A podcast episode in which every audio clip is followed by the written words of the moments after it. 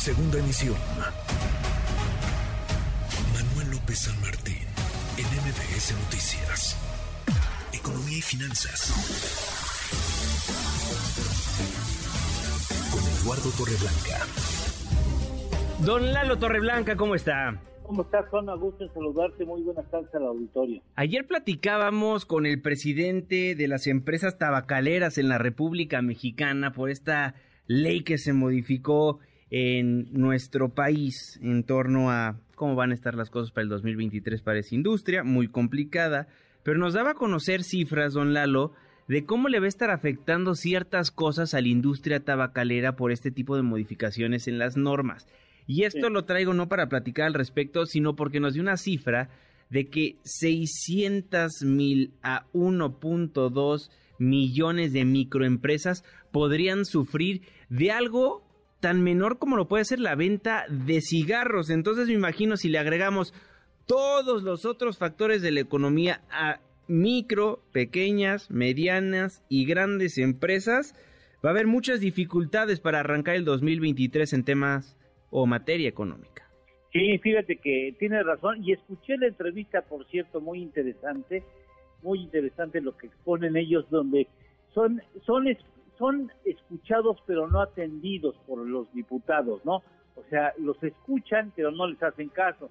Y ahora no tienen con quién ejercer la labor de interlocución eficiente. Y andan los empresarios en los medios de comunicación solicitando ahí, por favor, si nos pueden hacer el favorcito de hacer algunos unos cambios que pudieran darle congruencia y no favorecer, por ejemplo, a los informales o al contrabando que aún existe en el terreno del tabaco. Lamentable que a los empresarios que generan trabajo, que son empleos formales, que son empresas formales que pagan impuestos, tengan que andar en los medios de comunicación solicitando a los señores diputados que hagan cambios a lo que ya hicieron porque estuvo mal hecho. Y bueno, independientemente de eso que a mí me parece lamentable, sí, ciertamente para el año entrante se esperan situaciones muy difíciles, sobre todo para los estratos más pequeños del sector empresarial y doy algunos datos para que tengamos en cuenta de qué se trata. En el país, números gruesos, existen 5 millones 150 mil empresas formales. De ellas, el 97.5% son microempresas. Una microempresa tiene entre 1 y hasta 10 trabajadores. Bueno, de ese número que hablé de 5 millones 150 mil empresas formales, debe de haber aproximadamente 5 millones de microempresas. 5 millones de microempresas. Pequeñas empresas son las que tienen entre 11 y hasta 25 trabajadores. Del total de las empresas formales que existen en el país, aproximadamente 103 mil deberían ser empresas pequeñas. Bueno, estas empresas tendrán que asumir nuevas responsabilidades a partir de pocas horas más, a partir de ahora. Eh, por ejemplo, tendrán que pagar salarios mínimos con un 20% de incremento, eh, 10% directo al salario por la inflación, más un movimiento independiente de recuperación, un total de 20%. También habrá nuevas cargas como aportación patronal al fondo de las pensiones de los trabajadores, que pasará del 6.5 al 15% en los siguientes ocho años. O sea, progresivamente va a haber una carga mayor al patrón para la aportación de las pensiones o del fondo de pensiones de sus trabajadores. También aumenta el número de vacaciones de 6 a 12, muy justificado tanto el salario como el hecho de que tenga que haber eh, mayor número de, número de días de vacación, porque teníamos una categoría de vacación legal, digamos formal, eh, muy baja, eh, solamente comparable con algunas naciones en África.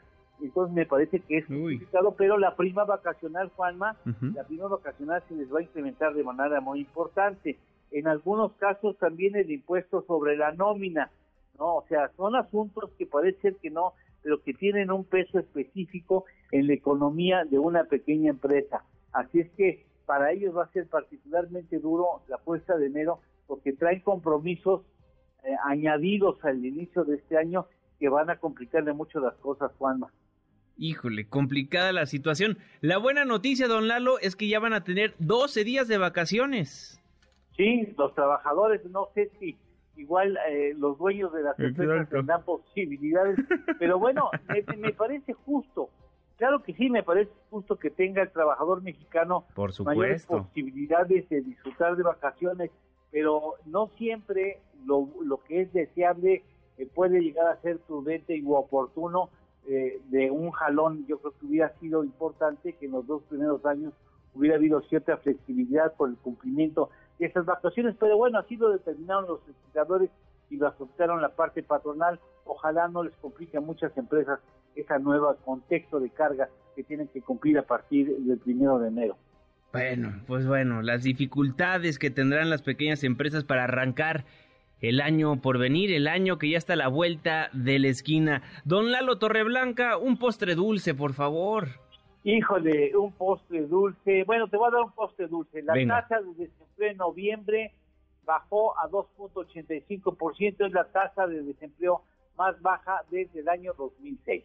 Buenísimo. Y otro postre porque ya ya seguramente le saqué el que tenía previsto. Sí, el que tenía previsto era la inversión pública hoy está 52.7% abajo de su nivel histórico conseguido en el año 2009. Uy, sí, mejor nos quedamos con el otro. Mucho que invertir, ¿eh? el gobierno tiene que meterle duro al renglón de la inversión si quiere reactivar fuertemente la economía. Sin duda. Don Lalo Torreblanca, siempre un placer saludarlo, nos escuchamos mañana. Mañana nos escuchamos con muchísimo gusto. Muy fuerte abrazo, Eduardo Torreblanca Jax. Redes sociales para que siga en contacto: Twitter, Facebook y TikTok. M. López San Martín.